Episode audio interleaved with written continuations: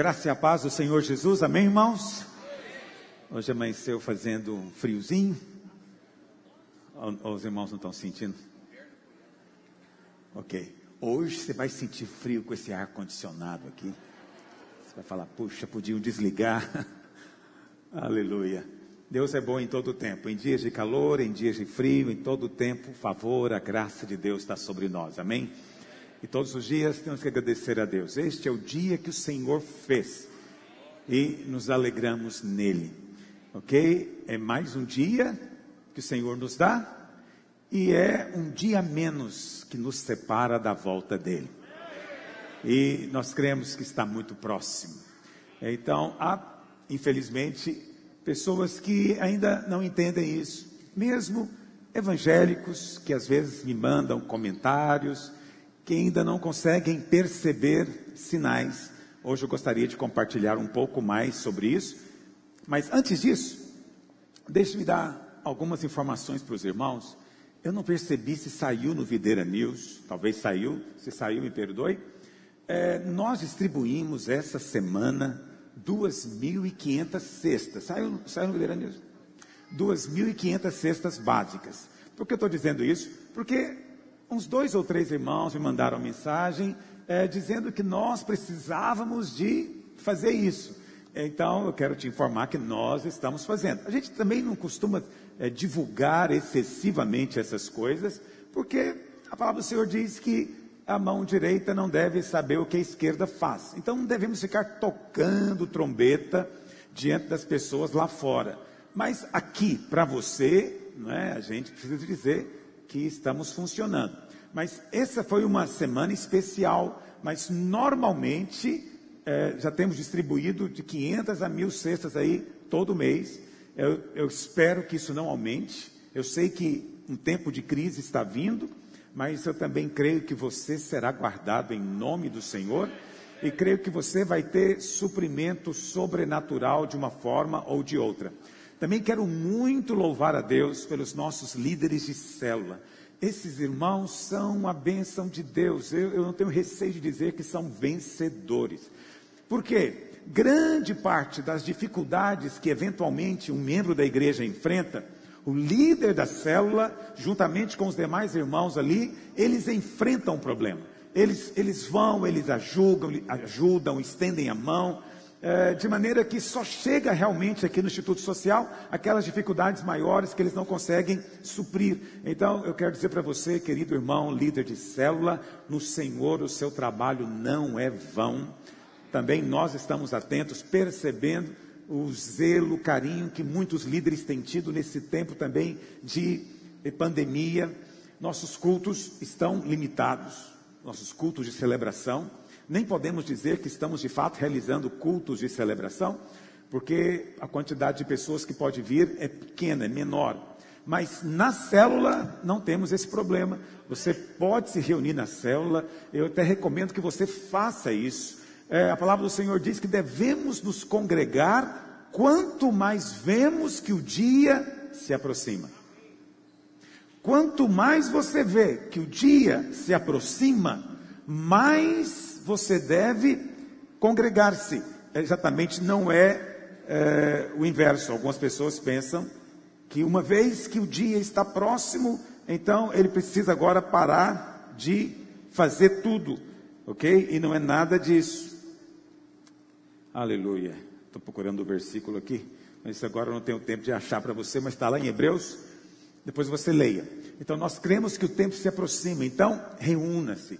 Quando você se reúne, é, há, uma unção especial de Deus liberada, que não é liberada quando você está sozinho, ok? Ah, quando você se reúne, o, seu, o fogo do seu coração pode ser também renovado, porque outros irmãos estão ali com você. Quando você se reúne também numa célula, a Bíblia fala que nós lavamos os pés uns dos outros. No nosso dia a dia, a poeira, a poeira do mundo, a poeira do pecado, a poeira das, das piadas obscenas, a poeira das palavras negativas, elas vão grudando em nós sem que a gente perceba. Mas quando nos reunimos, a água da palavra é liberada ali e você é limpo. Amém? Isso é tão importante. Irmãos mais maduros sabem o quanto isso é importante. Eu conversava com um irmão um dia e ele me dizendo da dificuldade para ele, porque ele trabalhava numa equipe de vendas, e, e era uma equipe, eles trabalhavam juntos ali, e os demais vendedores não, não eram ainda convertidos e falavam palavrão e contavam piadas obscenas e compartilhavam no celular é, filmes né, pornográficos. E ele ficava tão contaminado com aquilo durante todo o dia. E, mas ele contou que ele começou a entender essa verdade de lavar os pés uns dos outros. E ele disse que, que na casa dele, quando ele chegava, ele pedia para a esposa dele falar para ele alguma coisa de Deus, no versículo, falar para ele. E ele disse que cada vez que ela falava, ele sentia que estava se limpando é, quando voltava do trabalho. Agora imagina se a sua esposa ela ali, é só vocês dois, tem esse poder, uma célula inteira vai ter mais poder ainda para abençoar você. Amém? Hã? Hebreus 10, 25. Obrigado, pastor Rigonado. Uh, também quero dizer para você, você que está nos assistindo agora aí no Instagram ou no YouTube, são esses dois só, né? Instagram ou YouTube. Então, você não pode estar aqui, você não pode trazer um visitante aqui, mas você sabe, ocasiões como essa podem, podem ser muito úteis. Então, antes nós não tínhamos essa ênfase nas mídias sociais, agora nós temos, né? não foi nenhuma questão de escolha, as circunstâncias nos forçaram e sabemos que tudo coopera para o bem, para o nosso individual e também da obra de Deus. Então, você não pode vir, ou não pode trazer um visitante, mas você pode convidar alguém para assistir. Tá bom? Você pode é, compartilhar o link. É, no caso do Instagram, tem aquele aviãozinho que você clica e, e a pessoa ali vai receber. Então eu queria que você que está em casa fizesse isso. Convide outras pessoas para também ouvirem e receberem a palavra de Deus. Amém? Amém? Quantos estão prontos para a palavra nessa manhã?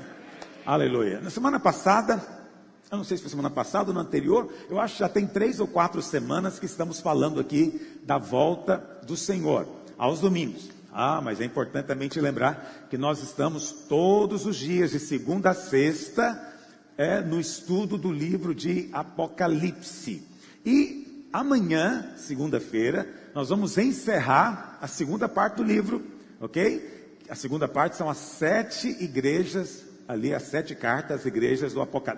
da Ásia. E amanhã vai ser a carta à igreja de Laodiceia. Então, a partir do capítulo 4, vai começar um cenário completamente diferente no livro e é muito importante que você não perca. E eu quero estimular você a fazer a mesma coisa. Convide pessoas para ouvirem. Pastor, mas é, é, tão profundo. Não tem problema. Convide até aquela pessoa incrédula, ok? Porque até o incrédulo sabe, ele sente dentro dele que os tempos estão mudando e ele precisa ouvir o que a palavra de Deus tem a dizer. Pode ser que ele não vá compreender tudo o que eu digo, porque ele não conhece a palavra de Deus, mas às vezes uma frase, uma expressão pode mudar o destino de alguém. Então, coopere com a obra de Deus, entende? Nós estamos ali pregando como faríamos se estivéssemos aqui no prédio ou numa sala de aula. Nós estamos ministrando a palavra de Deus e você também, como membro da igreja, como alguém que tem o mesmo encargo pela palavra, você deve nos ajudar a espalhar. Eu penso que podemos atingir muito mais pessoas. Não que não estamos contentes, né? Cada semana, em média, quantas pessoas que assistem? Umas 20 mil? De um dia para o outro? Alguém sabe me informar? Daqui a pouco alguém me informa. Mas todo dia, uh, todo domingo, né? Uma média de pessoas que assistem até amanhã, quando fica disponível, umas 20 mil pessoas. É uma benção. Mas eu penso que podemos ter 10 vezes mais isso. Basta que cada irmão convide alguém. Né? E é uma coisa tão simples, é só um clique, nada mais do que isso e pode despertar a curiosidade que alguém está. Esse alguém pode estar tá em casa entediado na quarentena. Ele fala, está tão chato aqui, vou ouvir uma pregação chata. Quem sabe ele não pensa isso. E vai ser bom para ele. Amém? Então, já tem dois ou três domingos que nós estamos aqui falando sobre alguns sinais da volta do Senhor. E hoje eu quero continuar e talvez responder algumas perguntas que me foram feitas. É, pelo menos uma pergunta eu vou responder que me foi feito semana passada, eu penso que todos podem ouvir. Então pegue a sua Bíblia em Mateus capítulo 16, verso 1. Mateus 16, verso 1. Diz assim a palavra de Deus: Aproximando-se os fariseus e os saduceus, tentando-o, pediram-lhe que lhes mostrasse um sinal vindo do céu. Interessante isso, um sinal vindo do céu. A que será que eles estavam se referindo aqui? Eu penso que estavam pedindo alguma coisa semelhante ao que Elias fez lá no Monte Carmelo, não é? Quando o fogo caiu do céu e consumiu o sacrifício. E naquele dia, o nome e a glória de Deus foi vindicada. Então, talvez estivessem esperando alguma coisa desse estilo. Ele, porém, lhes respondeu: Chegada a tarde, dizeis, haverá bom tempo porque o céu está avermelhado. E pela manhã, hoje haverá tempestade, porque o céu está de um vermelho sombrio. A Bíblia ensina até prever tempo, está vendo aqui? Previsão do tempo. Sabeis, na verdade, discernir o aspecto do céu, e não podeis discernir os sinais dos tempos? Essa é a pergunta do Senhor. Então você é capaz de perceber quando vai chover, quando vai fazer sol, você é capaz de perceber qual época do ano faz calor, qual época faz chuva. Você discerne perfeitamente quando chega o tempo da seca e quando chega o tempo das chuvas. É o que o Senhor está dizendo. E, no entanto, não consegue perceber os sinais dos tempos. Esses tempos aqui, querido, são tempos proféticos para o cumprimento da profecia fundamental da palavra de Deus, que é a vinda do Messias. Naquele momento, eles estavam convivendo com o Messias, mas não tinham olhos para ver. Hoje, nós não vemos com os olhos naturais, mas nós temos pelo Espírito Santo o Messias vivendo dentro de nós. E esse mesmo que veio há dois mil anos atrás, ele disse: Eu vou voltar. Ok? Então nós estamos aguardando a sua vinda. Agora, ele mesmo está nos dizendo aqui que essa vinda é precedida por sinais. Existem sinais ao nosso derredor. Então, é preciso ter discernimento espiritual. O Senhor ficou desapontado, porque eles eram capazes de, de, perceber sinais do clima meteorológicos, mas não eram capazes de perceber os sinais dos tempos. Então, o que o Senhor está dizendo aqui, há dois mil anos atrás, continua sendo verdade hoje. Então, eu já come, vou começar respondendo uma pergunta uh, que alguém me fez. Não sei se é uma pergunta ou se era um comentário. O irmão dizia: Pastor, você não acha que quando você fala dessa questão uh, do governo mundial, você não está sendo conspiracionista? Ok, você pode me chamar do que você quiser. Essa é uma palavra grande, né? Conspiracionista. Né? Pode chamar, não tem problema. Mas preste atenção: existem sinais dos tempos e existe uma profecia bíblica. A profecia bíblica eu li para você na semana passada, está em Apocalipse capítulo 13. Lá diz que virá o tempo em que o anticristo será levantado. Vou falar um pouquinho mais depois sobre isso. E quando ele for levantado, ele vai governar diretamente sobre dez nações. Dez. Mas diz a Bíblia no mesmo capítulo, que ele vai receber autoridade sobre toda língua, tribo, povo e nação. Então ele vai receber autoridade sobre todo o planeta. Então, naquele tempo haverá aquilo que nós chamamos hoje de governo mundial. Ou para usar uma expressão que está mais em voga agora, uma nova ordem mundial. Mas tudo é a mesma coisa. Então, se a Bíblia diz que isso vai acontecer, eu creio. Quantos creem também? Eu creio na palavra de Deus. Então não me interessa o que outras pessoas aí fora estão dizendo. É, eu não falo nada baseado em política. Ainda que, obviamente, que nós falamos também existe um lado político, mas o que nós falamos é baseado na profecia. E o que nós observamos são os sinais. Nós ficamos atentos para os sinais. Então eu disse para você que você deve ficar atento toda vez que você lê palavras como globalismo, globalização, nova ordem mundial, governo mundial. Fique atento, por quê? Porque essa profecia, ela não vai se cumprir repentinamente. ok? Mas o diabo vai acostumando as pessoas. Como aquela história da rã na chaleira. Já ouviram falar nessa história? Não sei se é verdadeira, mas dizem que se você coloca a rã numa panela com água fria, ela fica quietinha lá.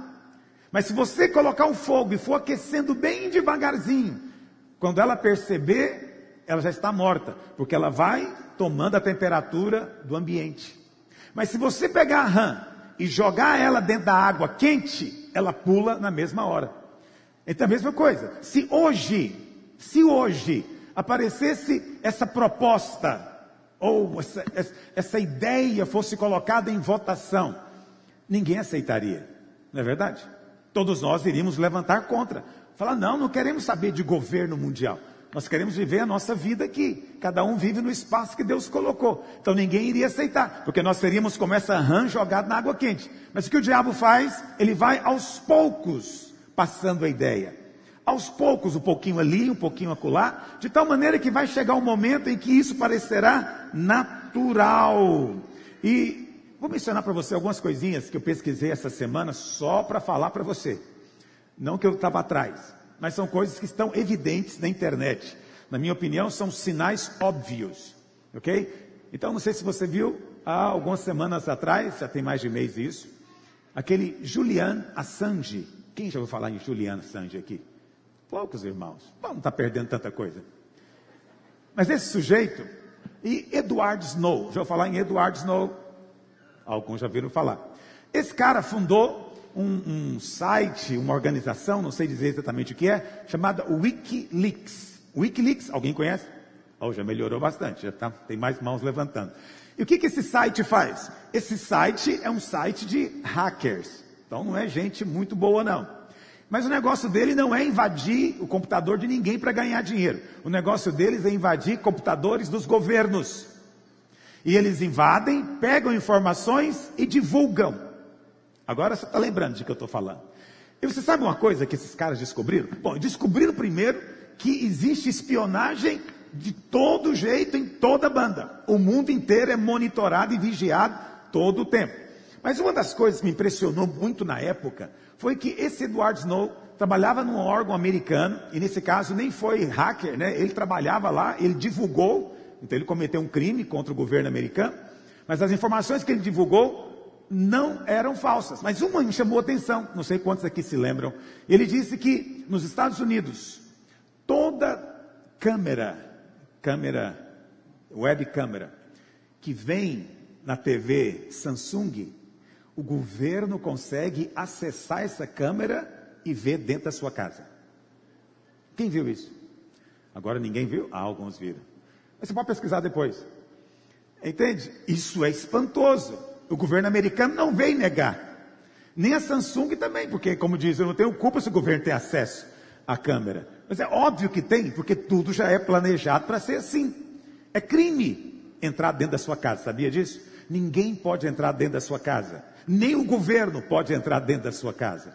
Mas o governo americano, no país da liberdade, estava fazendo isso.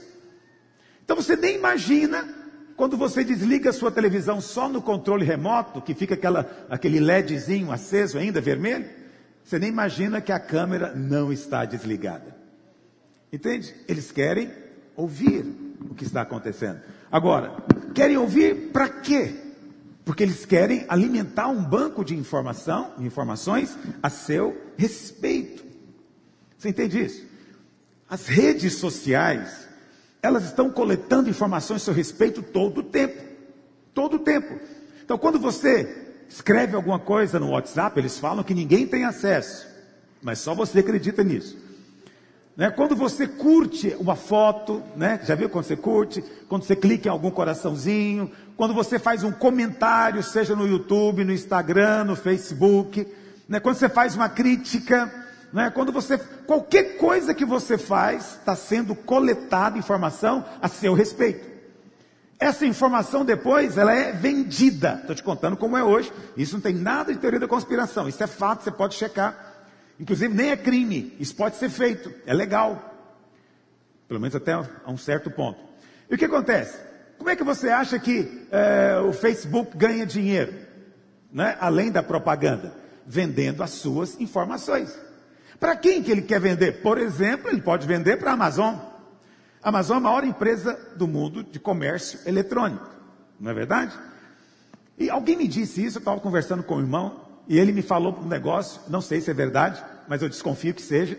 Ele disse, pastor, você quer ter certeza de que você é monitorado? Escreve em todo lugar durante um dia inteiro. Eu quero comprar um cachorro. Escreve no WhatsApp, escreve no Instagram, escreve no Facebook. Onde você entrar no YouTube, escreve essa frase: Eu quero comprar um cachorro. Vai te aparecer um montão de propaganda de pet shop. Alguém já fez esse teste? Já fez esse teste? E eu nunca fiz. Vou fazer hoje. Essa é uma prova irrefutável que você é monitorado todo o tempo. Aí você fala, ah, pastor, mas eu acho até bom. Por que, que eu acho bom? Porque eu estou querendo comprar um cachorro mesmo. Eles me ajudam, manda aí informação de preço, eu posso avaliar. Eu estou achando, acredite em mim, eles estão acostumando você com isso. Mas a sua privacidade, privacidade já foi embora há muito tempo. Não existe mais. Você não tem o que chama vida privada. Isso é uma coisa tão triste, não é verdade? Aí eu falei semana passada sobre esse sistema que foi criado na China, também não é teoria da conspiração. Estou te contando um fato. Na China foi criado um sistema que eles chamam de, é, não é controle social, como é que eles chamam? Sistema de crédito social. Esse sistema já funciona na maior parte da China e o alvo é que até o final desse ano todo chinês vai estar cadastrado. É 1 bilhão e 500 milhões. Eu te falei semana passada como funciona a coisa. É desse jeito. Aqui, quem monitora as suas informações, até onde nós sabemos, são só essas grandes corporações. Elas sabem a seu respeito. O Google sabe tudo a seu respeito. Quando você faz uma busca no Google, quero comprar um cachorro. Você fez essa busca, acabou. O Google vai te vigiar o tempo inteiro para você comprar um cachorro. Entende? Então, até onde nós sabemos, é assim que é feito nos países ocidentais. Agora, na China, quem faz isso é o governo é o governo. Então lá na China, quando você, primeiro, lá tem redes sociais proibidas. Se você baixa no seu celular uma dessas redes sociais, você está cometendo crime. Então lá o WhatsApp é proibido, ok? É, Instagram, é, Facebook, tudo isso é proibido. Mas o governo criou similares para o chinês. Por que, que o governo criou? Para monitorar.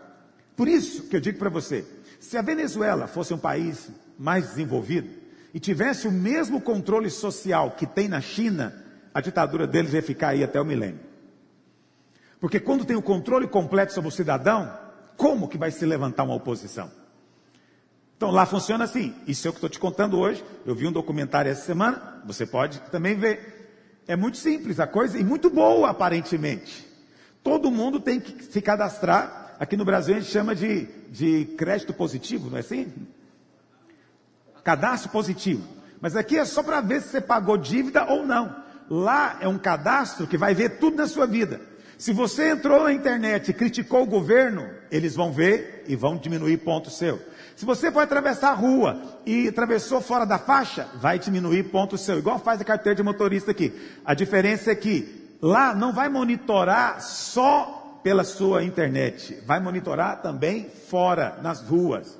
Todo lugar tem câmera. As câmeras têm um, um, um, software que eles aperfeiçoaram, o mundo inteiro compra deles, que é o software de reconhecimento facial.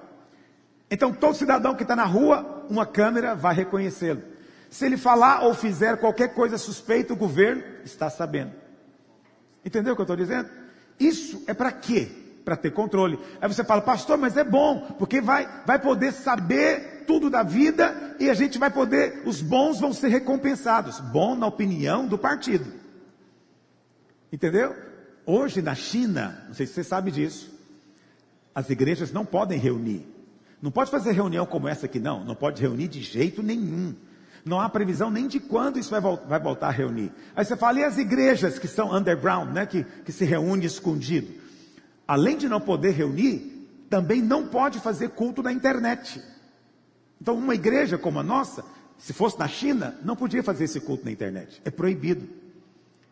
Essa semana eu li um artigo de uma missão americana e de uma missionária que viveu na China durante 28 anos. E ela dizendo: Olha, a China tolerou a igreja durante esses 30 anos, mas nunca mudou a lei. É proibido ter igreja na China. Só que agora com esse, com esse novo primeiro-ministro, né? Esse, o Xi Jinping, ele resolveu mudar a história. E a partir desse ano as coisas mudaram. Na verdade, tem dois anos que eles mandaram tirar todos os símbolos cristãos das grandes cidades. Todo prédio de igreja que tinha uma cruz do lado de fora. E a tradição no Oriente, todo o Oriente, Japão, Coreia, China, é de toda igreja, seja ela evangélica ou católica, tem uma cruz em cima para dizer que é igreja. O governo mandou tirar a cruz de todo lugar, todo lugar. Não pode ter, ter símbolos cristãos em lugar nenhum. Entende? E agora eles vão monitorar. Por que vai monitorar? Porque se você lá no seu WhatsApp, equivalente deles, né, faz uma oração ou aconselha alguém, fala um versículo da Bíblia, isso vai ser monitorado. Acabou. Acabou. Isso já acabou lá. Mas qual que é o argumento deles? Para você ter uma noção de como as coisas estão mudando, na Inglaterra, na cidade de Manchester, eles, uma universidade fez um experimento sem contar para ninguém. Sem contar para ninguém. Eles colocaram câmeras num shopping center, o maior da cidade, um grande shopping center, de maneira que todo mundo que entrava, a câmera identificava quem era. É o tal do reconhecimento facial. Identificava quem era. E eles então pesquisavam ou, ou tinham acesso a um banco de dados a respeito daquela pessoa na internet. O que ela tinha curtido, o que ela tinha criticado, o que ela gostava, o que ela não gostava, o que ela tinha comprado recentemente. Sabia tudo da pessoa. Qual era o alvo do experimento? Ver se eles queriam, seriam capazes de adivinhar qual loja a pessoa ia entrar para comprar. Eles queriam prever o que, que ela foi fazer no shopping. Foi fazer compra? Qual compra? Foi comer? Vai comer o quê? Isso deu muito debate lá, isso está também na internet, só que em inglês. Deu muito debate sobre a questão da privacidade. Mas o experimento não era a coisa à toa de uma grande universidade. Por quê? Porque a ideia, irmãos, é o controle. Isso estou falando de um país livre. O controle, qual vai ser o argumento? É prever crimes. Já assistiram aquele filme, Minority Report? Com o Tom Cruise, que eles adivinham quem vai cometer crime. Pecador que só eu mesmo, mas ninguém, ninguém vê nada, ninguém vê, ninguém sabe, ninguém conhece, nunca ouviram falar. Muito legal. Eu assisti esse filme, eu gosto de filme de ficção científica. E aí, nesse filme, a ideia é de prever quando alguém iria cometer um crime e prender ela antes dela cometer o crime. Essa é a ideia do filme.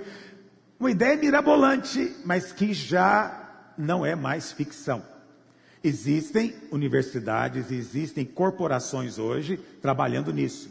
Eles querem descobrir quem é pedófilo, quem é homofóbico, é, transfóbico, é, que mais?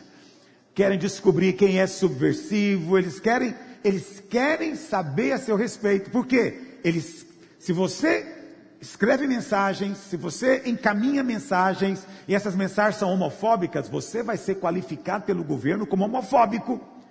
E você pode ser depois incriminado. Se um crime contra um homossexual acontecer perto de você, você já vai ser suspeito. Porque tem um cadastro a seu respeito. Estão entendendo o que eu estou dizendo? Aí você fala, não, mas isso é muito bom, né? Porque imagina um cara que é terrorista. Pois nos Estados Unidos é assim. E o governo, o governo declarou isso lá. Certas palavras são monitoradas na sua caixa de e-mail, mensagens. Então, todas as vezes que você põe lá a palavra bomba, alguém vai ver. Esse, esse e-mail vai ser mandado para alguém ler. Entendeu? É a mesma coisa hoje. Se você ficar escrevendo muito Covid-19, e se eu ficar pregando aqui falando muito Covid-19, vai para alguém ver, ele pode censurar você. Porque você não pode falar o que você quiser a respeito de Covid-19. Estão entendendo o que eu estou dizendo? Então, assim, no certo sentido, isso não é futuro, isso já está acontecendo. A tecnologia já está aqui. Pastor, por que você está falando isso? Porque não tem jeito de ter governo mundial sem ter controle social. Essa é uma impossibilidade.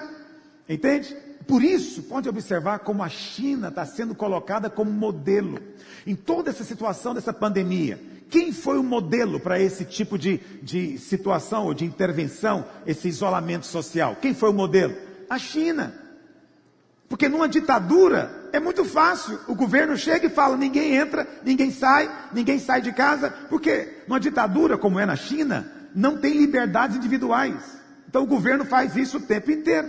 Aqui no Brasil, para você, se o governo quiser transformar essa avenida aqui numa rodovia, vai demorar 20, 30 anos. Por quê?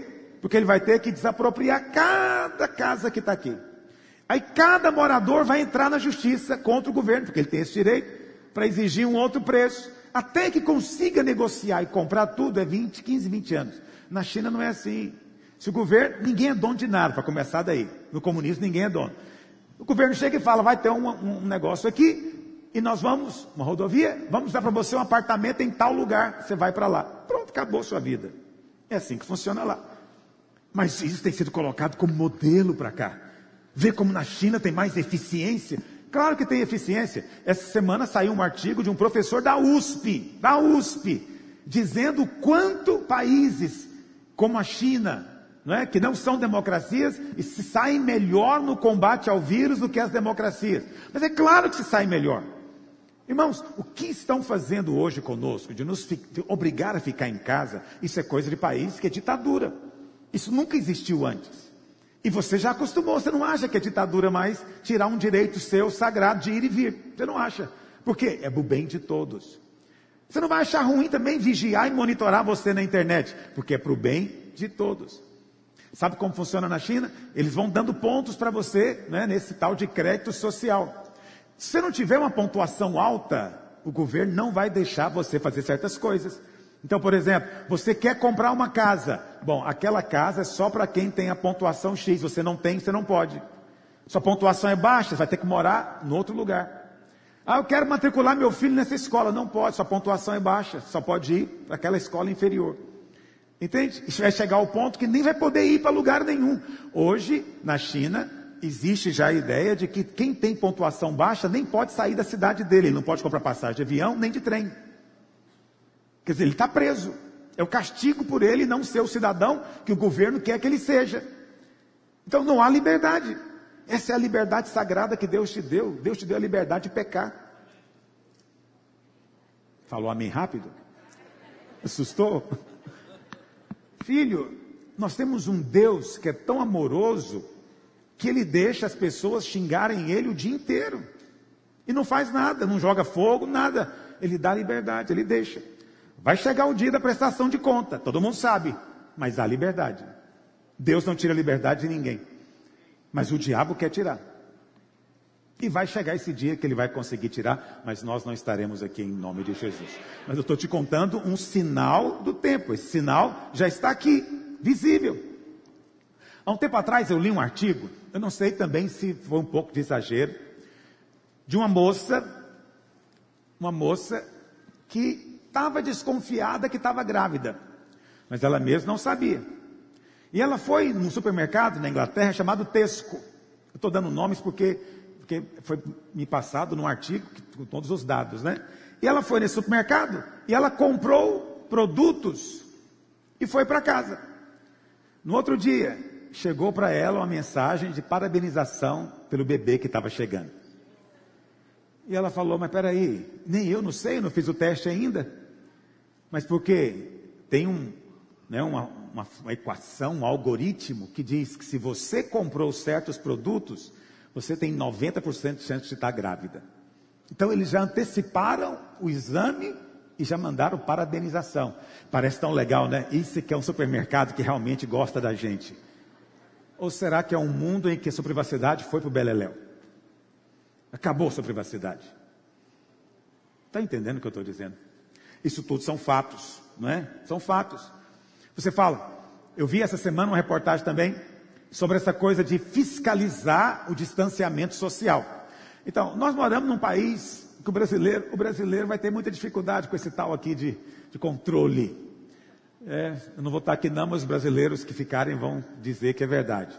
Para alguma coisa talvez eu vou ver. Em Singapura, é um país, né, que é uma cidade só, mas é um país, eles criaram uns robôs forma, como se fosse cachorro, quadrúpede, um robô quadrúpede. Viram isso?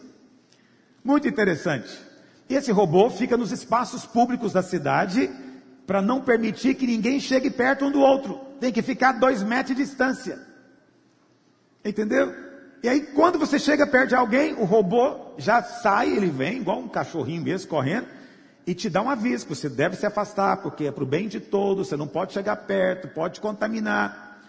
E no final, se a pessoa resiste a ouvi-lo, ele avisa: um policial já está vindo para resolver o seu problema. Alguém fala, por que, que brasileiro não vai gastar disso? Porque brasileiro gosta de conversar.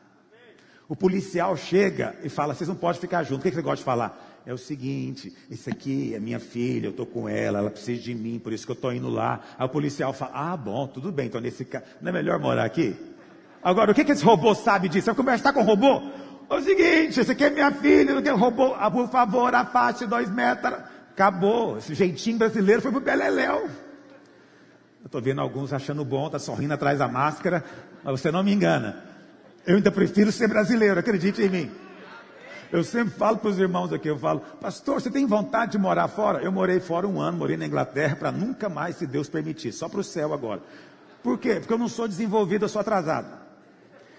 Em lugar muito desenvolvido, a gente sofre muito quando a gente é atrasado. E uma das melhores coisas, na minha opinião, que tem no Brasil é você poder conversar. Tem alguém que eu possa conversar sobre isso? Não, a melhor frase que existe. Tem alguém que poderia me resolver meu problema? Um gerente, subgerente, presidente, CEO. É tão bom isso. País desenvolvido não tem. Você tem uma atendente, você fala, tem alguém? Ela fala, não. Mas eu queria falar, não. Não importa o que você fala, é não. Eu sou muito atrasado. Tenho certeza que se o chefe dela me ouvir, ele vai me entender. Está entendendo o que eu estou dizendo? Na Espanha, você fala de monitoramento, na Espanha já é assim. Eles estão usando drones. A cidade inteira está cheia de drones. Fazendo o quê? Vigiando para ver se você saiu de casa. Sua casa virou uma cadeia. Entende? Tudo isso é visto com naturalidade, por quê? Porque é para o seu bem. Para o seu bem. Mas eu entendo tudo isso como sinal do tempo. O diabo está fazendo, na verdade, o que? Está treinando todo mundo a acreditar que essa é a melhor maneira de se viver é a maneira mais segura de se viver. E todo mundo quer ter muita segurança, como se a vida não envolvesse riscos. Estar vivo é correr risco. Não tem jeito. Você quer atravessar a rua? Tem risco.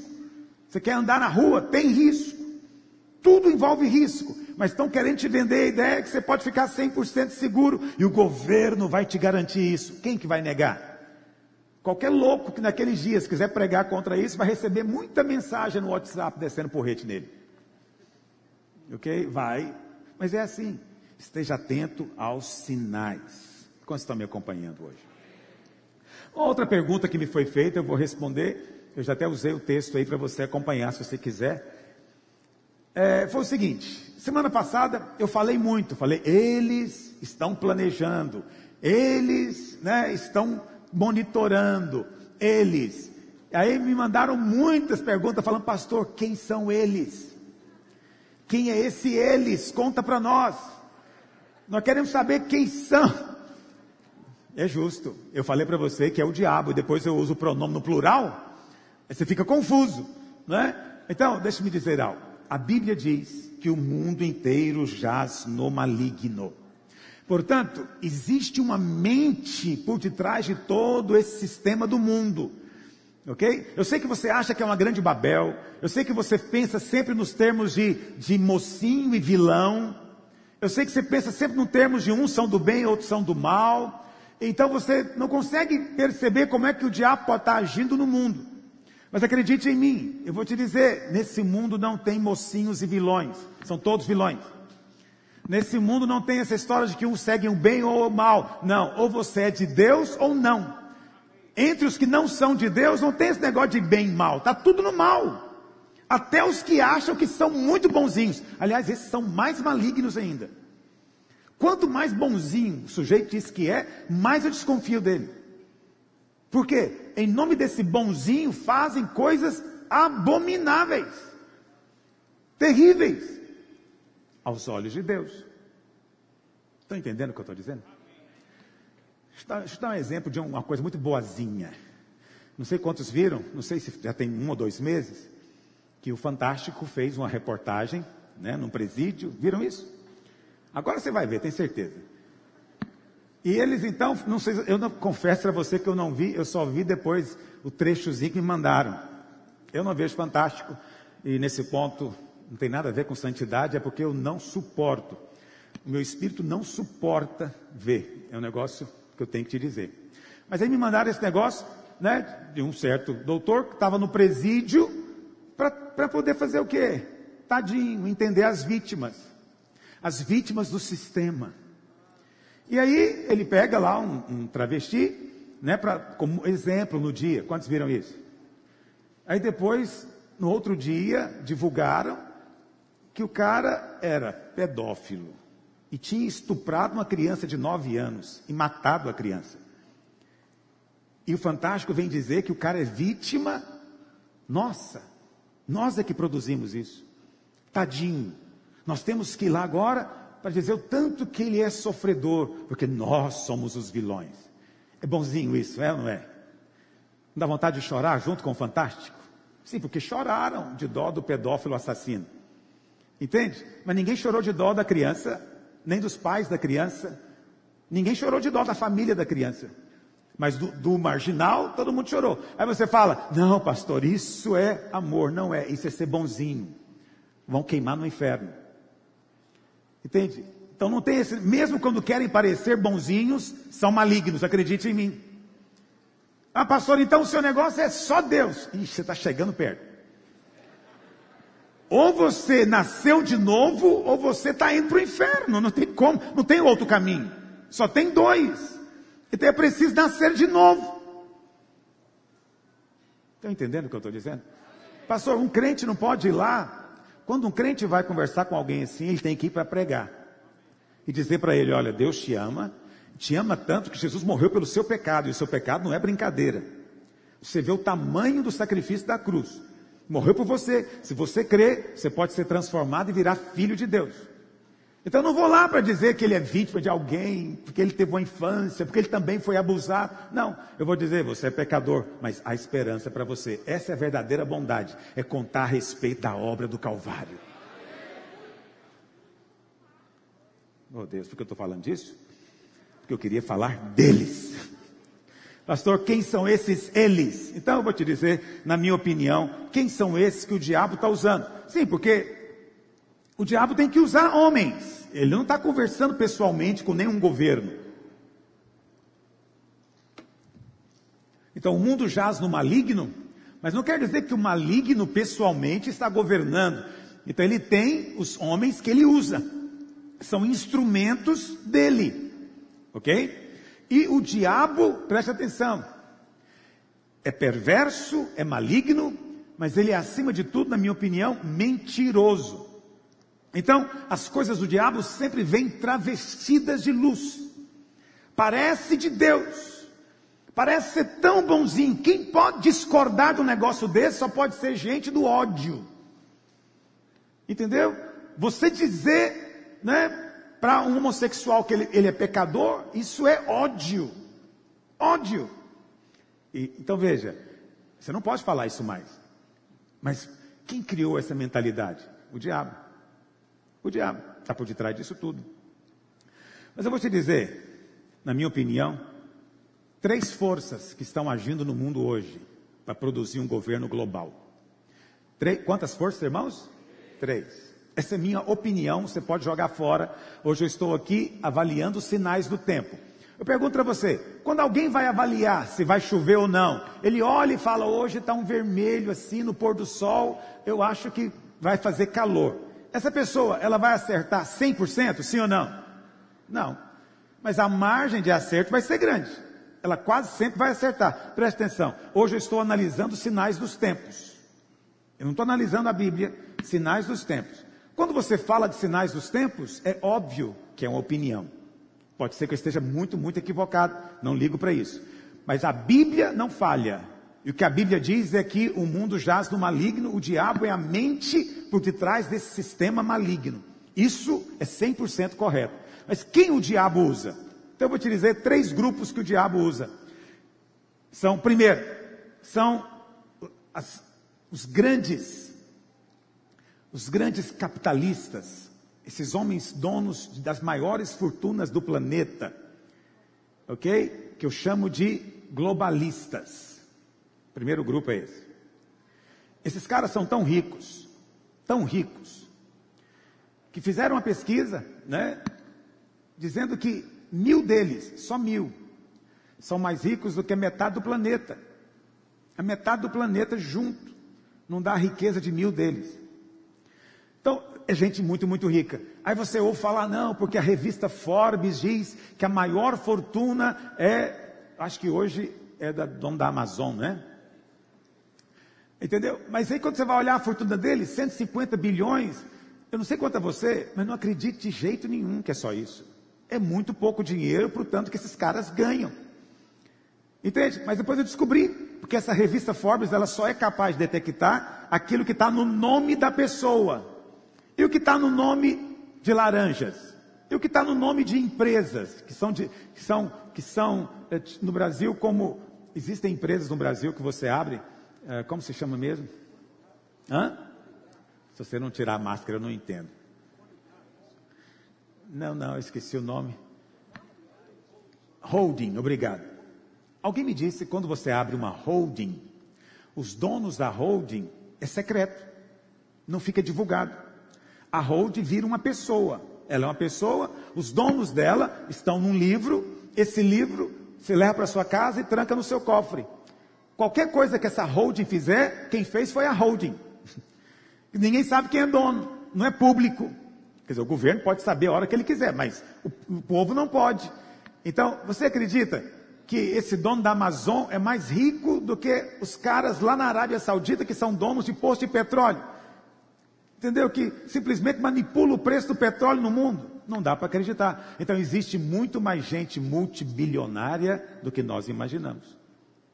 Pastor, mas como é que esse povo, que esse povo de alguma maneira está tramando?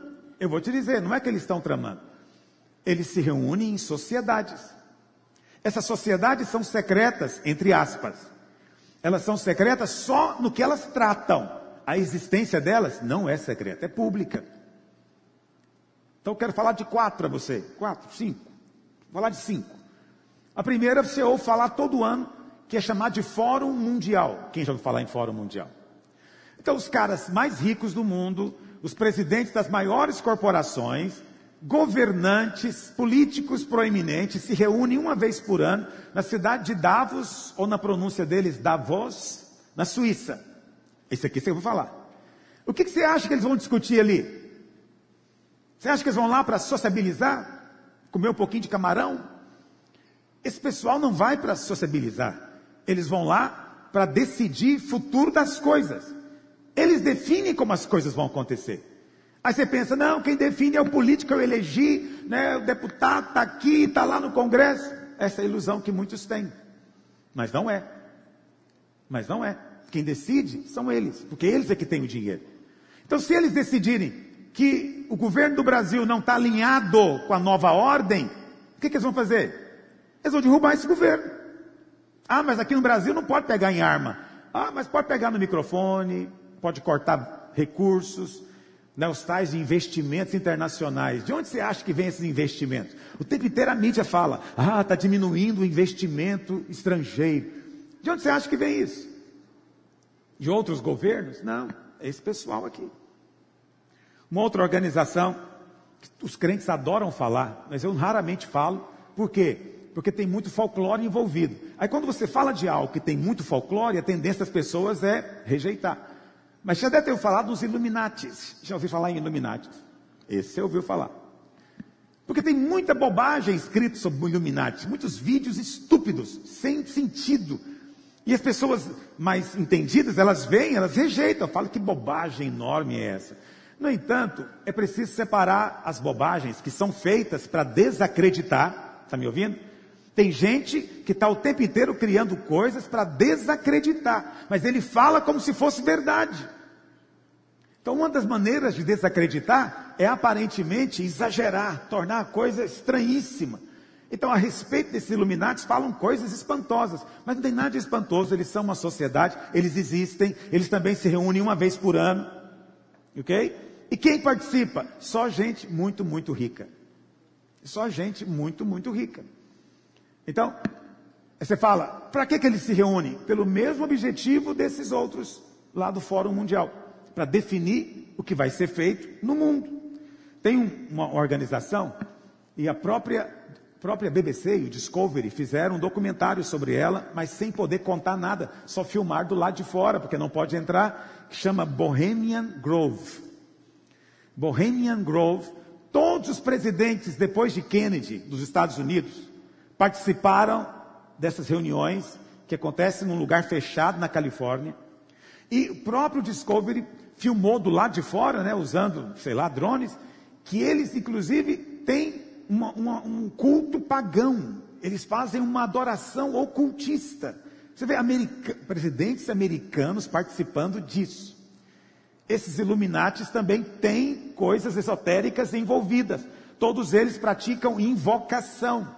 Está me ouvindo? Um terceiro grupo, também muito famoso, não sei se para você é famoso, chama Grupo de Bilderberg. Já ouviram falar desse? Também não é, não é escondido, é público. Só não é público que eles falam lá dentro.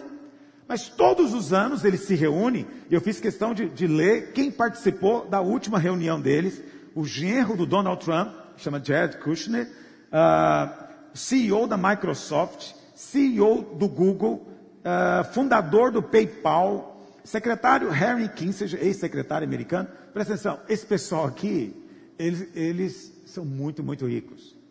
E esse grupo de Bilderberg, eles não contam o que vai ser discutido também lá dentro. Só isso que é secreto. A sociedade não é. Pode tirar foto do povo chegando, todo mundo sabe quem participa, mas ninguém sabe o que eles conversam. Esse pessoal muito, muito rico, eles definem mercados, eles definem o que, que vai crescer, o que, que vai diminuir. Entendeu? Porque é tanto dinheiro que eles podem manipular os mercados. E governos não têm poder sobre isso. Não tem poder sobre isso. Por que, que você acha que tanta coisa aconteceu simultaneamente? Agora, por que, que um pouquinho antes, ou bem no começo da pandemia, a Arábia Saudita resolveu derrubar o preço do petróleo? Por que, que isso aconteceu? Entende? Porque tem um propósito. Durante a pandemia, o povo não ia sair de casa mesmo. Entende? Isso é uma coisa de proteção, uma coisa defensiva. Mas ninguém tinha falado nisso ainda. Ninguém. No entanto, aconteceu. E o último grupo, que eu acho que todo mundo conhece, é a maçonaria. Também raramente falo aqui. Quem anda comigo na videira sabe que eu não sou muito de falar o que eu estou falando hoje. Eu estou falando porque eu achei que o momento era oportuno, mas nem penso que vou voltar a falar. Olha para cá. A maçonaria tem muita também fantasia que foi inventada sobre maçonaria. Por quê? Porque é a primeira e a maior sociedade secreta. Ela é secreta não é porque ninguém sabe que ela existe. Não, ela é pública. Mas ninguém sabe o que eles tratam lá dentro. Então tem o famoso segredo da maçonaria. Você deve ter ouvido falar nisso né? eles são cheios de símbolos, eles são cheios de sinais para um reconhecer o outro. Você não sabe, mas é verdade isso, isso não é, isso não é invenção. Por que, que eles fazem questão de ser secreto? Porque o que, que é dito lá que é mais importante do que o que é dito aqui? Entende? É óbvio que é secreto, porque as pessoas comuns não podem saber. Porque se saber, vão se levantar contra, é evidente. Então eles dizem: não, esse segredo que existe, para você compreender, tem que ser um iniciado. Então você tem que começar e desenvolvendo todos os graus, até que você seja capaz de entender. O diabo é assim, é sempre cheio de mistérios, religião de mistérios. Essa, essa é a prática do maligno. Por isso a religião né, do diabo é sempre ocultismo, porque está oculto, sempre é escondido na sombra. Olha, Todo mundo fala, né, que os Estados Unidos foi fundado por protestantes. E é verdade, né? Os primeiros imigrantes eram todos presbiterianos. Eles fundaram, vamos dizer assim, na, na, no cabo da enxada o país. Mas os pais da nação, George Washington, né, Jefferson e, e aquele pessoal todo, eram maçons. Eram maçons. Então quem é que estava na frente da coisa? Os maçons. Então, é uma coisa de conhecimento público. Washington, a capital, é, é, foi toda feita em cima, em cima de símbolos maçons. Como Brasília também.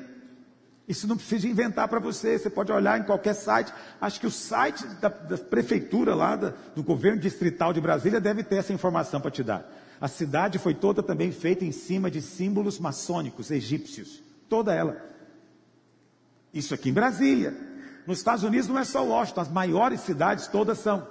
cheias de símbolos, maçons. Por que, que isso acontece? Será que é por acaso? Não, os maçons estiveram envolvidos então na Revolução Americana, estiveram na Revolução Francesa, estavam por detrás de todos os eventos dos últimos 100 anos. Os maçons estavam envolvidos. Mas alguém vê isso na mídia? Não, porque é oculto, é secreto. O que eles discutiram não foi em público. Não vai chegar ao seu conhecimento. O primeiro voto que o maçom tem que fazer é de segredo, confidencialidade. Por isso que eu acho que é uma das primeiras cerimônias que eles fazem, que, que essa não é escondida, eles, eles falam, acho que é no grau 3, em que o maçom tem que entrar dentro de um caixão. Eles fazem uma cerimônia com ele dentro do caixão, para dizer o quê? É isso que vai acontecer com você se você contar. Qualquer coisa que acontece aqui. Essa, essa é a iniciação deles. Então, eu não estou aqui sugerindo que você agora vai ah, isso aí não pode, tem que proibir, o governo tem que proibir. Não, o governo tem que proibir nada. Nós somos pela liberdade. Quantos são pela liberdade aqui? Se alguém quer adorar o diabo, ele tem que ter o direito garantido. Está me ouvindo? Se alguém quer ser homossexual, transgênero e os outros 48 gêneros que eles criaram, ele tem que ter o direito também. Você não pode tirar o direito de alguém. Porque eu também quero ter o meu direito de ser crente e de pregar o evangelho. Quantos querem ter esse direito? Mas para você ter o seu direito, você tem que garantir o dos demais. Entende? Não é querer sair por aí dizendo, vamos destruir todo o templo satanista. Não. Deixa eles, eles têm que ter o direito. É maligno? É. Mas nós vivemos num país livre e deveríamos lutar por isso. Liberdade não é algo intrínseco ao ser humano. Liberdade nem é instintivo, não existe no mundo animal. Liberdade é um valor que foi desenvolvido e na história é raríssimo. Só passou a existir um país livre com os Estados Unidos, foi o primeiro. No passado, existiram comunidades, mas liberdade era uma coisa raríssima no mundo antigo. Todo mundo que viveu, né, muito lá atrás, vivia debaixo da tirania de algum imperador, de algum rei. Não havia liberdade. Com a chegada da democracia, veio a liberdade, era uma coisa nova. Cada um pode adorar o que quiser, cada um pode ganhar o dinheiro fazendo a profissão que achar melhor, cada um gasta seu dinheiro como achar melhor. Essa liberdade é ótima e é melhor ainda para nós que podemos pregar o Evangelho, porque nada pode contra a verdade do Evangelho, nada. Ela destrói toda mentira. Os irmãos estão comigo nessa manhã? Seja um desses que defende a liberdade, filho. Valorize a liberdade. Valorize a liberdade. Não fique alegre de ficar preso em casa. Tiraram a sua liberdade. E não vai voltar. Só quero te dizer isso. Nisso aí foi perdido, acabou. Depois que governos tomam espaço, eles não cedem mais o espaço conquistado. Então eles vão ter esse direito de prender você toda vez que aparecer qualquer gripe. Qualquer gripe. E elas aparecem todo ano. Acredite que eu estou te dizendo. Bom, eu não quero aqui dizer mais sobre isso. Segundo, então, primeiro eles que eu me refiro são esses, esses globalistas, que normalmente se reúnem em reuniões secretas, que ninguém sabe o que eles falam, ok? E o grande instrumento deles é a ONU. Semana passada eu falei aqui que a ONU era instrumento do diabo, mas o que eu recebi de mensagem dizendo que eu estava exagerando, que eu era louco, fanático, presta atenção. É quando eu digo que a ONU é instrumento do diabo, não é no sentido que o diabo é presidente lá, não. O, como é que se chama o cara lá? é até um português agora, que é o, que é o chanceler da ONU. Não estou dizendo isso, estou apenas dizendo que a ONU existe por um propósito maligno. Mas não é que as pessoas que estão lá estão cientes dessa malignidade, porque para nós maligno é tudo que vai contra a palavra de Deus. Tudo que vai contra a palavra de Deus. Essa semana, essa semana, a ONU publicou né, uma normativa para os países membros. Em vez de, estar preocupado né, com a com a pandemia, a normativa era dizendo o quê? Recomendando todo mundo usar pronome neutro no tratamento com os outros. Agora, esse pronome no português nem existe. Né? Esse é mais fácil no, no inglês. No português não tem. Então, eles dizendo: chamar alguém de homem ou mulher, marido, esposa, é ofensivo. Agora, se isso é do diabo, o que, que é? Precisa de acender uma vela preta lá para você acreditar? Tem uma caveira lá, está adorando? Meu Deus do céu. Quando eles chegam a dizer que chamar alguém de homem e mulher é ofensivo, que mundo é esse que nós estamos vivendo? Entende? Agora, a coisa mais interessante é que toda semana a OMS divulga divulga estatística da contaminação do vírus. Mas ele sempre coloca a, a, a, a, estatística de homem e mulher. Já reparou? Tantos homens contaminados, tantas mulheres. Você não vê os outros 48 gêneros lá. Sabe por que você não vê? Porque eles não existem. Só existe dois. Deus só criou dois. A biologia diz isso. Negar a biologia é a coisa mais louca que existe. A biologia que diz. Por mais que você queira pensar que você é outra coisa, um direito seu, você é livre, ok? Mas um órgão nunca deveria, um órgão dessa magnitude, nunca deveria dizer para você como você deve agora lidar com a sua mulher ou com o seu marido. Como? Com qual direito? Que eu não posso dizer que a minha mulher é minha mulher. Eu tenho que dizer que ela é o quê? Coisinha? Sim, porque coisinha, é, você não sabe o que é ou coisinha. Quando você era criança não tinha esse negócio de coisinha, não? Ou tem ainda? Quando eu era criança era coisinha, todo mundo era coisinha. Quem é novo não sabe de que eu estou falando, mas tudo bem, é melhor ser novo do que saber do que eu estou falando. A segunda força, a segunda força do, globo, da, do governo mundial é o esquerdismo.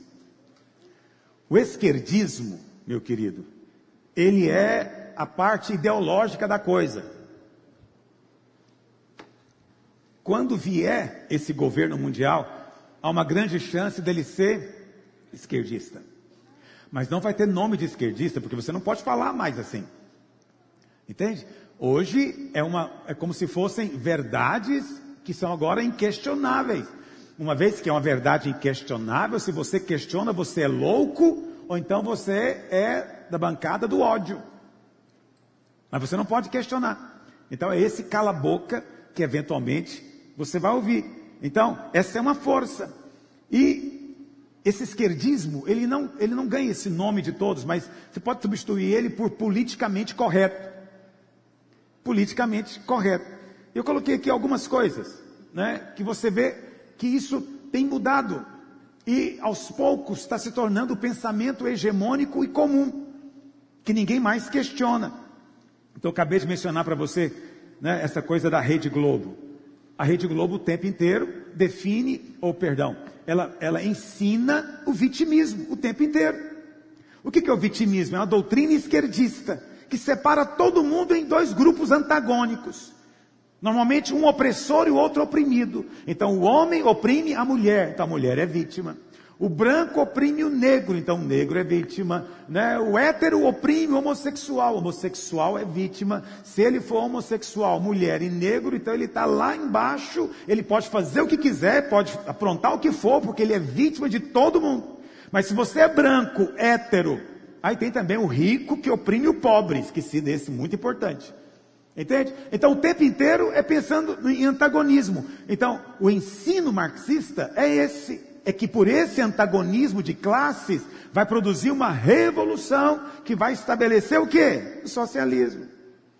Por isso que a ONU está dizendo, não trate ninguém por homem e mulher. Você ofende aqueles que não se enquadram nesse gênero. Isso é um pensamento. Isso é ensinado na televisão, isso é ensinado nas escolas. Por falar em escola, elas são controladas majoritariamente por esquerdistas. Nas universidades, se você não for esquerdista, você está perdido. É melhor ficar calado porque vão te oprimir. E eu fiz faculdade há 35 anos atrás e te digo, não mudou nada. É a mesma coisa. Essa opressão, não é? Ah, a arte. A arte é uma coisa absurda. Então, no ano passado, os irmãos, foi no ano passado, agora estou perdido no tempo, os irmãos se lembram daquela exposição no museu, que eles colocaram um sujeito pelado, disse que era obra de arte, o homem pelado. E colocou criança para apalpar o homem. Meu Deus do céu, o que, que é isso? Entende? E diziam que era arte. Quantos viram isso? Só eu que vi. Então, se isso não deixa você chocado mais, então realmente você precisa renovar sua mente para pensar no padrão bíblico. Entende? Não existe essa coisa da nudez, agora virou virtude. Porque muitos irmãos gostam de falar, não, Jesus morreu por mim na cruz, então eu fui liberto também dessa questão da, da roupa. Ah, então volta para o Éden.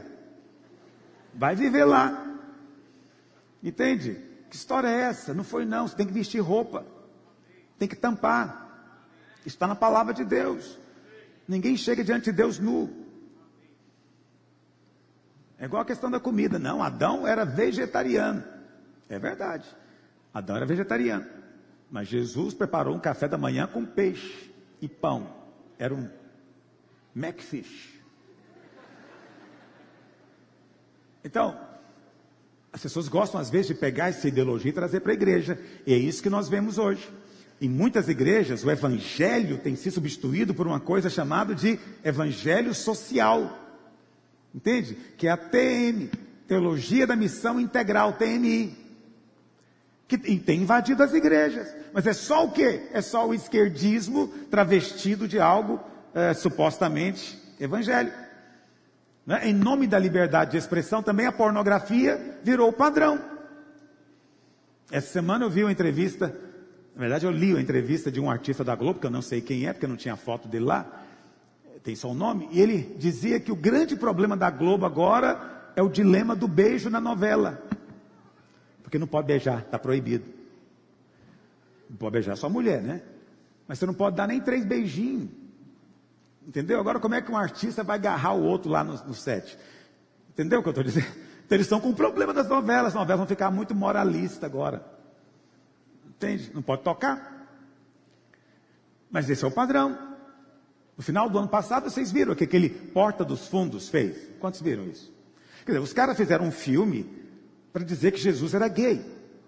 Isso, isso é uma coisa tão ofensiva, tão, tão blasfema, que não mereceu e nem merece o meu comentário aqui.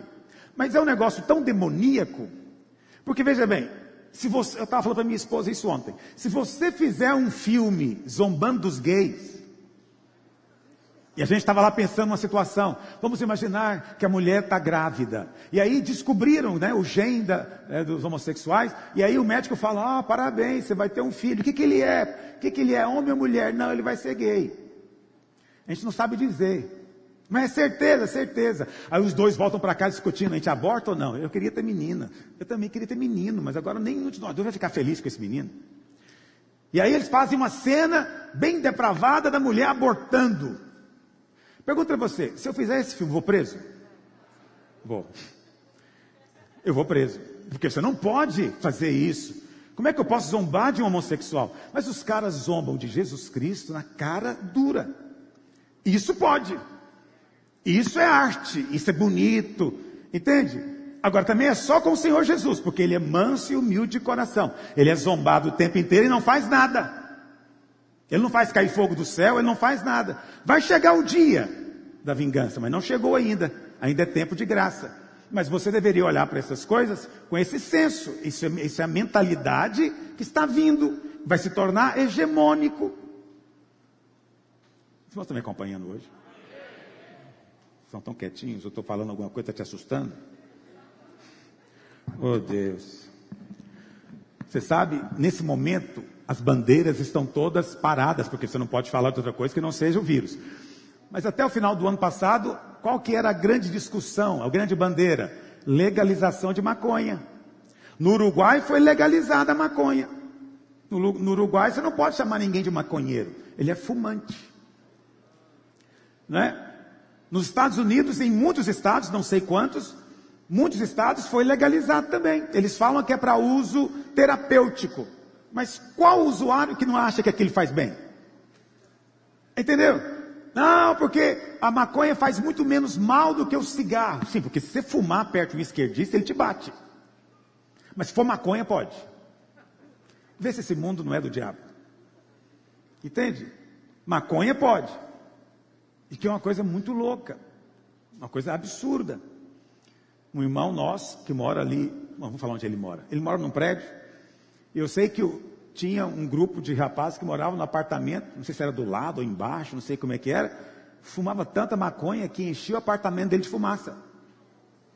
Aí ele foi reclamar. E aí foram lá dizer, e esse cara falou: não vou parar, estou na minha casa, eu fumo o que eu quiser. Mesmo que a criança que estava para outro apartamento está cheirando a fumaça. Não tem problema. A polícia não fez nada. Ficou por isso mesmo. Entende? Porque vai legalizar, acredite em mim, porque tem figuras no Brasil, como Fernando Henrique e outros políticos famosos, que são a favor. Mas cedo ou mais tarde vai ter que conviver com isso no seu dia a dia. Agora, está comprovado cientificamente que a maconha destrói neurônios, mas quem liga para isso? Aí você vai ter um montão de gente meio abobado. É, isso aí. Legal, né? Você vai ter um monte de débil mental. Por causa de quê? Porque ele mesmo danificou o cérebro dele. Mas não, tá legal, vamos aceitar. Ok, você pode aceitar, mas não me condene por dizer que é um sinal dos tempos.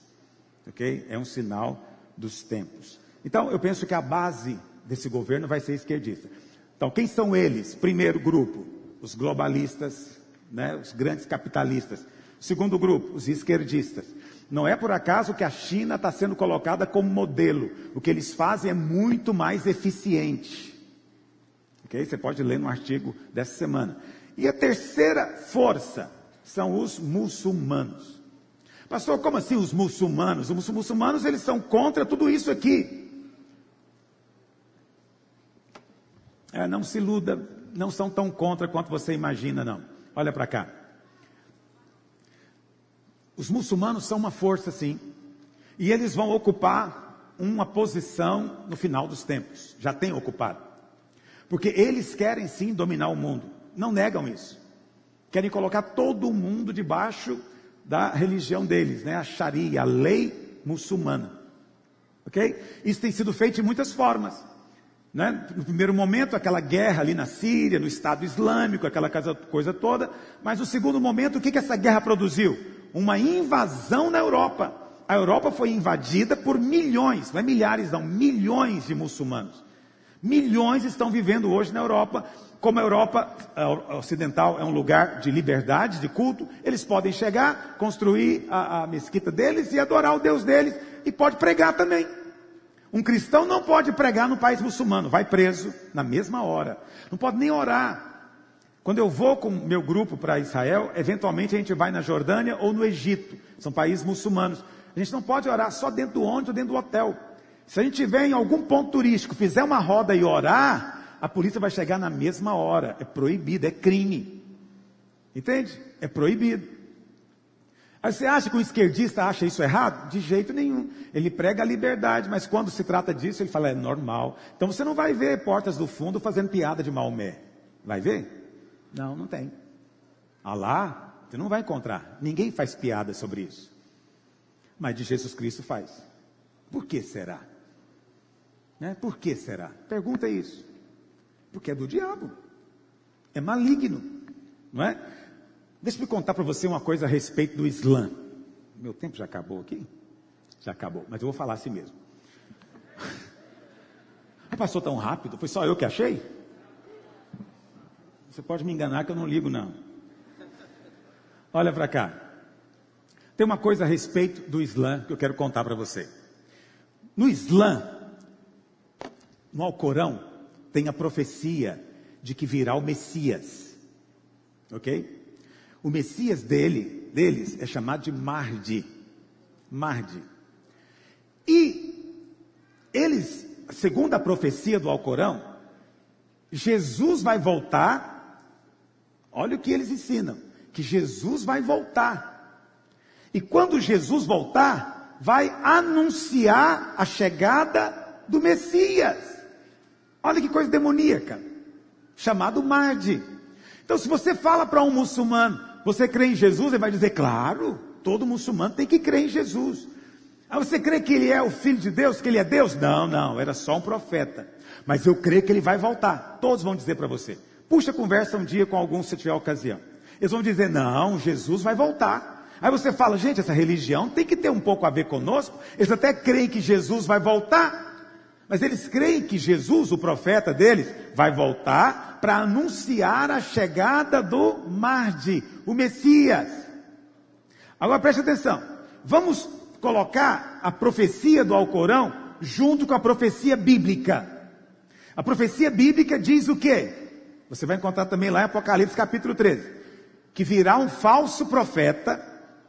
Ele tem aparência de cordeiro mas fala como dragão. Ok? Porque ele não é cordeiro. Mas ele vai ter aparência piedosa. E esse falso profeta, que a Bíblia não dá nome para ele, só diz que é falso profeta, ele vai anunciar a chegada de quem? Do anticristo. O anticristo vem porque o falso profeta vai dar o suporte para ele. Isso é o que está escrito na sua Bíblia. Isso não bate direitinho com a profecia do Islã? Que, qual o nome que eles dão para esse falso profeta?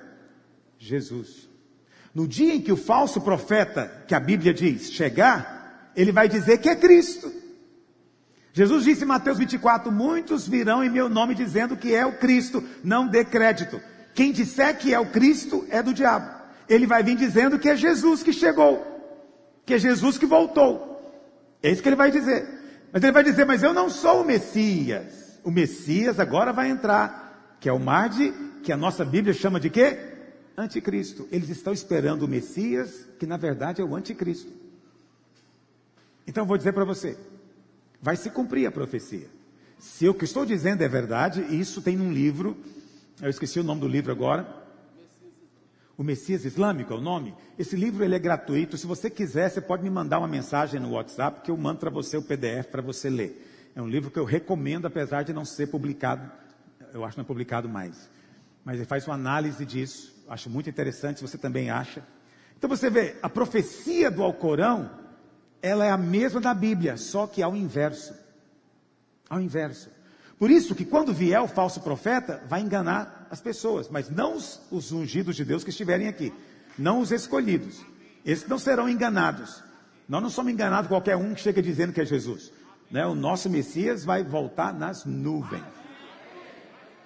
Mas aí é que mora o problema. E se o Messias deles vier nas nuvens também? Mas quando eu digo nuvens, é o seguinte: essa é uma terceira pergunta que me fizeram, na verdade, uma observação. Eu falei na semana passada o que, que pode ser o gatilho, o gatilho para o começo desse governo mundial. E aí eu disse para os irmãos algumas coisas que eu acredito que pode acontecer. Uma possibilidade seria uma terceira guerra mundial, uma outra possibilidade poderia ser é, uma, uma epidemia muito pior do que essa. Não é? Mas eu falei em uma das pregações que poderia também ser um clone, porque a Bíblia chama o anticristo de a besta, uma criatura. Mas alguém me mandou uma mensagem, achei inteligente, e ele diz: Pastor, você não acredita? Você mesmo falou que é, o diabo vai dizer que a volta de Jesus é uma invasão extraterrestre. Mas você não acredita que agora se fala muito de extraterrestre? E é verdade. Desde a década de 70 para cá, Hollywood nos saturou de filmes de extraterrestre. A sua mente foi condicionada a pensar nisso. Ele então falou, pastor, e se aparecesse realmente um extraterrestre? Né, dizendo que veio para resolver os problemas da humanidade. Então ele não é de país nenhum, é muito mais fácil desse cara virar um, um messias dos muçulmanos e governar o mundo. Eu tenho que admitir, essa é uma possibilidade real. Pode ser mesmo. Entende? O diabo vai vir com o poder do engano. E ele pode muito bem enganar dizendo que está chegando uma nave espacial. Isso não é difícil para o diabo. Vai ser, vai ser registrado pelo mundo inteiro, aí depois desce esse cidadão, ele é um ET, ele é um alienígena, mas que vem para trazer paz. Então ele vai fazer milagres, vai fazer coisas espantosas. É possível. Eu não sei, mas é possível. E uma outra coisa, né, eu, eu falei aqui, mas eu vou me corrigir. Eu falei brincando que os crentes na década de 80 acreditavam que o anticristo poderia ser um computador. Lembra de eu dizer isso aqui? E é verdade. Então, quando eu me converti, se ensinava nas igrejas que o anticristo seria uma máquina. E então eles diziam até que tinha um computador em Bruxelas chamado de a besta. Isso está registrado nos livros daquela época. É, eu sempre achei muito estranho, para ser franco, acho até hoje. Mas essa semana alguém me mandou é, algo muito interessante, é, dizendo o seguinte: que o Elon Musk, que é o dono da, daquela Tesla, já ouviu falar nesse cara? Eu sempre vigio esse cidadão, eu acho ele muito suspeito. E. eu acho, eu acho muito suspeito. O cara nunca fez nada e é um gênio, é chamado de gênio. E sempre se envolve em coisas que não tem nada a ver com ele. Já viram isso? Tinha uns meninos na Tailândia presos numa caverna, pois ele não teve que intrometer nisso. Mas deixa para lá. Então, esse cara está trabalhando hoje, tem uma empresa, que é uma empresa de de inteligência artificial. Eles estão trabalhando para conseguir fazer uma conexão entre o nosso cérebro e uma máquina, de maneira a poder transferir para a máquina toda a nossa memória, consciência. Ok? Esse, esse, esse projeto existe, ele está trabalhando nisso, isso não é teoria da conspiração, não. Mas esse irmão me disse, pastor, então essa ideia da máquina não era totalmente absurda, porque hoje já estudam isso a sério. Eles querem fazer um homem que vai ter um pedaço dele que vai ser um processador. E esse processador e essa memória vai ter tudo que está registrado na internet. Tudo, ele vai ter acesso a tudo. Então, tudo que você está dizendo aí que, que, que, essas corporações estão prevendo, prever comportamento, ele vai poder fazer. Porque estão trabalhando nisso. Eu tenho que admitir para você que faz sentido também. Então, já acrescentei mais uma possibilidade. A inteligência artificial pode ser sim outra possibilidade. Pastor, por que, que você fica analisando tantos pontos assim? Eu volto no fim para o começo. Nós temos que estar entre aqueles que percebem sinais dos tempos. Entende? Eu prefiro ser desacreditado, tido como tolo, do que me fazer de cego. Eu quero ver e quero analisar de acordo com a palavra de Deus. E eu sempre estou analisando que o trabalho do diabo é trazer a grande Babilônia. O trabalho do Espírito Santo do Senhor Jesus é trazer a nova Jerusalém. A grande Babilônia e a Nova Jerusalém são duas coisas que vão acontecer. Ok? Então o diabo trabalha pela grande Babilônia. Fique atento a isso. Leia Apocalipse. Me assista durante a semana que você vai entender. E o Senhor está trabalhando pela Nova Jerusalém. No final, a Nova Jerusalém vai prevalecer sobre tudo. Amém? Fique de pé onde você está. Oh Senhor. A partir do domingo que vem, vou voltar para o meu normal. Você há de convir comigo que eu saí do meu normal esses dias. Mas ninguém está normal. Esse é o novo normal, como diz a mídia. Esse é o novo normal. Mas eu espero que nesses dias, pelo menos, eu tenha despertado a sua curiosidade. E pelo menos, quem sabe, aberto um pouco os seus olhos. Para você perceber sinais que estão ao nosso derredor. O fim está próximo. Só que nós cremos no arrebatamento da igreja. A Bíblia fala em Apocalipse, vou pregar sobre isso essa semana, devo pregar na quarta ou na quinta, não perca. A Bíblia fala que antes do último selo ser aberto, o Senhor manda que 144 mil judeus sejam marcados. Eles são convertidos, não vão sofrer a ira de Deus. No capítulo 7 também, o Senhor arrebata os crentes vencedores. Antes da primeira trombeta tocar, você já não estará mais aqui. Nós somos uma igreja de vencedores.